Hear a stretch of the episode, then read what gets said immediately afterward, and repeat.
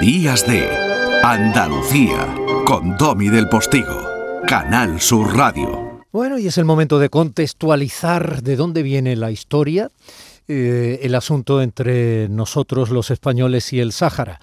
El conflicto de la famosa carta del presidente del gobierno Sánchez al monarca alauí sigue ahí, latente. Bueno, nosotros tenemos la suerte de tener una historiadora de referencia a la que vamos a recuperar para saber de dónde viene todo esto. Historia, ni blanca ni negra. Y no hace tanto, porque probablemente 50 años redondeando sea la cifra en la que nos vamos a situar ahora mismo, gracias a la sabiduría de Elvira Rocabarea. Muy buenos días, exactamente el 6 de noviembre de 1975 comenzó la Marcha. Vamos a recordarlos, porque, bueno, los que eh, mucha gente que está viva recuerda perfectamente, yo lo recuerdo, yo recuerdo los telediarios, recuerdo eh, los informativos, una y otra vez reiterando que era lo de las novedades, que era lo que iba sucediendo. La cosa es que, bueno, en un momento determinado, para ubicar a nuestros oyentes más jóvenes, eh, Hassan II, el rey de Marruecos, alienta una ocupación pacífica del Sáhara, que era provincia española, pacífica en el sentido de que no llevan armas y pues se ponen en marcha desde el norte hacia el sur unos 300.000 marroquíes, Corán en mano y con fotos del rey en medio de una exaltación patriótica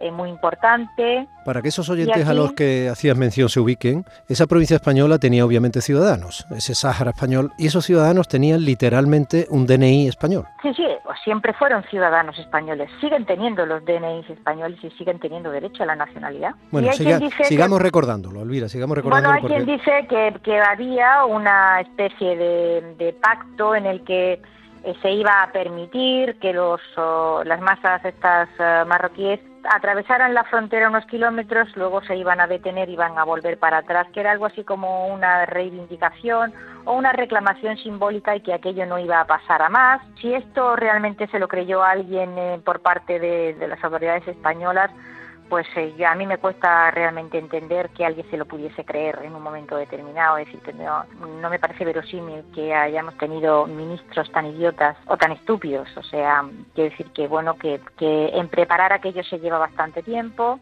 Y por otra parte, bueno, no es solamente los civiles que avanzan desde Tarfaya, desde el norte, uh -huh. sino 25.000 soldados que se despliegan desde la zona este. Quiero decir, y todo eso se ve.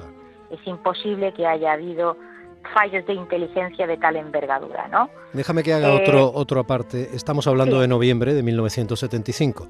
Sería bueno ubicar también para esos oyentes más jóvenes que el 20 de noviembre es cuando moría Franco. Sí, sí, evidente, Franco. Es que el contexto es endiablado, momento, es fascinante, el contexto es alucinante. Sí, sí, es, es endiablado. Es decir, eh, Franco se está muriendo y en el momento en que se está muriendo hay un proceso de descomposición política evidente, claro. varios oh, frentes abiertos y uno de ellos es este del Sáhara, que viene desde atrás. Es decir, vamos a ubicar porque si la Marcha Verde comienza el 6 de noviembre, el 16 de octubre de ese mismo año, es uh -huh. decir, unas semanas antes, el Tribunal Internacional de la Haya, obedeciendo a la ONU y oficialmente España se ha comprometido a celebrar ese referéndum de autodeterminación tal y como la ONU ha dictaminado que debe hacerse, insisto, el 16 de octubre de 1975, el Tribunal Internacional de la Haya determina cuáles son las condiciones en las cuales se tiene que celebrar ese referéndum de autodeterminación que España se ha comprometido a llevar adelante. Uh -huh. El dictamen del Alto Tribunal Internacional de decide o dice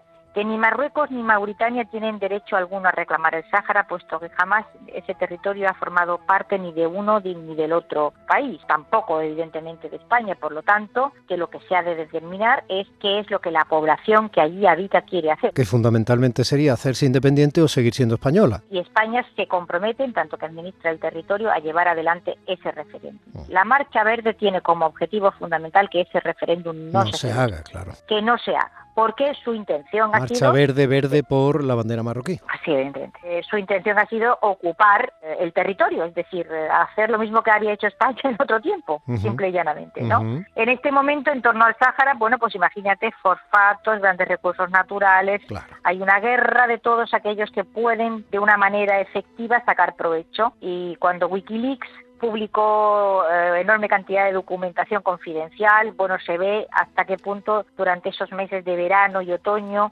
Henry Kissinger está de óficos metido ahí con los franceses. Es, España ni pincha ni corta nada y en esto es una especie de convidado de piedra porque el país está en una situación de debilidad extraordinaria y hay un momento en el que, bueno, pues el rey, nuestro rey, ordena la retirada. Eh, la retirada de las tropas españolas, que era lo que quedaba ya en el territorio, en una de las decisiones más vergonzosas. Curiosamente, el rey pasaría siempre por ser el gran amigo de Hassan II, extraordinario el hecho de que el rey de España fuese extraordinario amigo, cuasi hermano de un rey de Marruecos que había dejado a España en esa posición internacional tan desairada que le había echado un pulso ridículo por otra parte que no hubiera costado nada sostener y que no se sostuvo. La pregunta es por qué. El perjuicio que esto ha provocado a la población saharaui todos lo sabemos. Lleva décadas reclamando un referéndum al que tiene derecho según las leyes internacionales y que no ha podido celebrarse nunca.